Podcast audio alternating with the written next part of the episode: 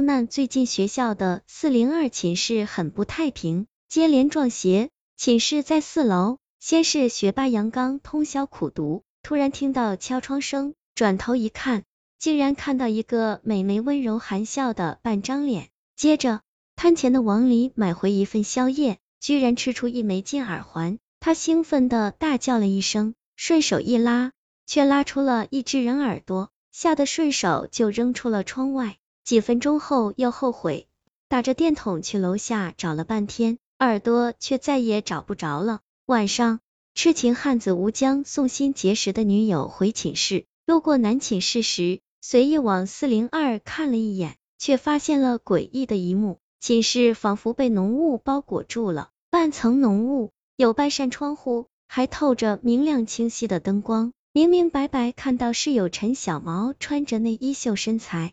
他以为眼花了，揉揉眼睛再看，浓雾却消失了。寝室人心惶惶，撞邪的三个同学要来了各种符咒，却不管用。陈小毛不以为意，骄傲的说：“就算你们抬起火来编鬼故事吓我，我也不怕，咱可是纯爷们儿。”其他三个同学本来合计着搬家，让他这样一说，面子上挂不住，只好暂时不吭声了。隔了两天。陈小毛半夜起床到厕所蹲坑，正拉的爽时，忽然感觉有个冰凉的东西拍在他的光臀上，还说话：“你方向蹲反了。”陈小毛起初有些迷糊，没反应过来，还回答了一句：“我头的对着门啊，难道让我屁股对着门？”转眼明白过来，扭头一看，一只惨白的人手正幽灵一般的迅速消失。陈小毛惨叫一声。提着裤子就冲出了厕所，惊醒了三位室友，全都大眼瞪小眼的看着他。陈小毛好面子，强自镇静下来，说：“不小心摔了一跤，突然把我摔明白了。你们要搬家的想法很好，寝室待久了是需要换个环境透透气，我们合租一个房间吧。”吴江默默递给陈小毛一张卫生纸，轻声说：“擦干净，洗洗睡吧。”陈小毛顿时老脸臊得通红。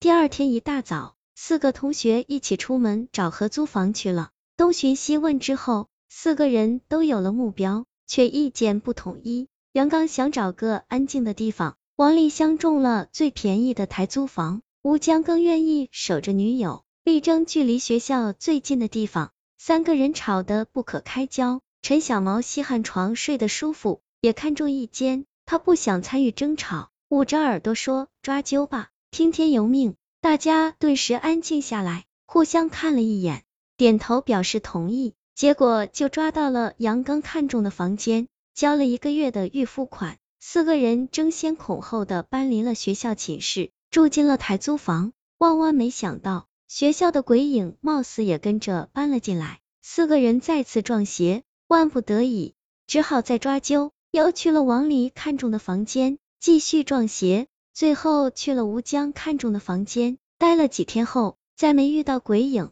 四个可怜的孩子如释重负，终于能一觉睡到天亮了。守门这天，陈小毛回到合租房时，看到王离站在房间中央发呆，眼睛直愣愣的看着天花板。顺着王离的目光瞧过去，天花板正中的钢架吊灯上有个金属圈，在灯光下闪烁着金黄色的光芒。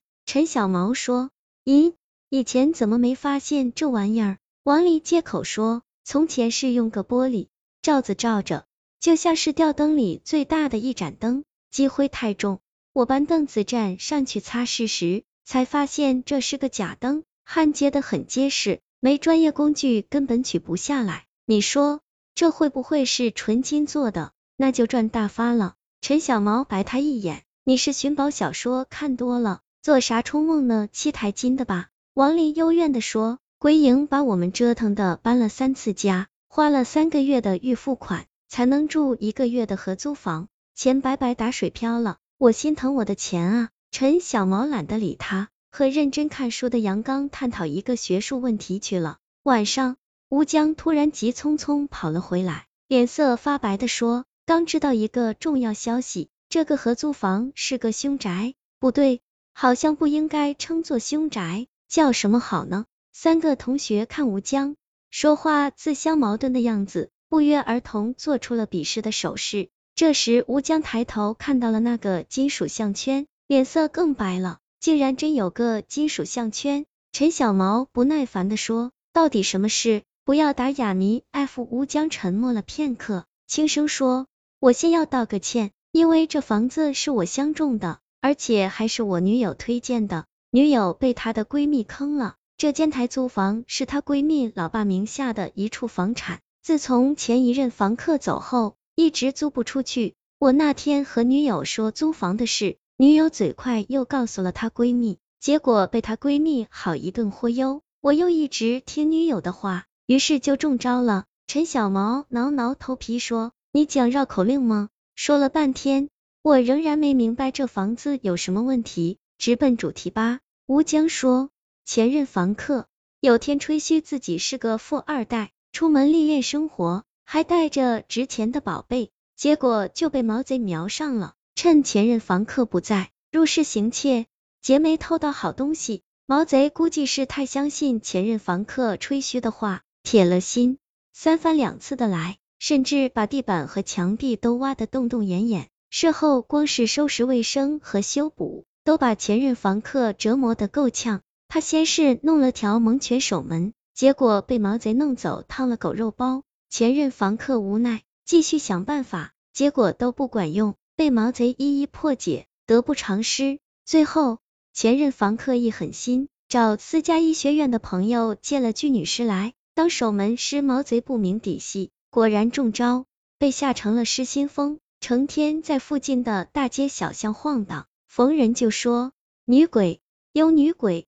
陈小毛顿时紧张起来，王离和杨刚也竖起了耳朵。吴江接着又往下讲，坏事传千里，再经那个失心疯的毛贼一宣传，动静闹大了，附近人家渐渐都知道这文房里有女尸待过，前任房客灰溜溜的离开了，这间房再也租不出去。据附近的邻居说，自打前任房客走后，每到月圆的子夜时分，他们会看到一个长发女生在这间房的阳台上出现，而且只有半边身子。陈小毛汗毛倒竖，猛然明白了什么，说：“那个项圈是不是就是固定女士用的道具？”后来房东怕新房客生疑，才套了个玻璃灯罩。吴江嗯了一声，轻轻点点头，甚至不敢再去看那个项圈。找到自己的床铺躺下，闭上眼睛，不再说话。其他三个人也都没吭声，合租房里的气氛一时间变得很压抑。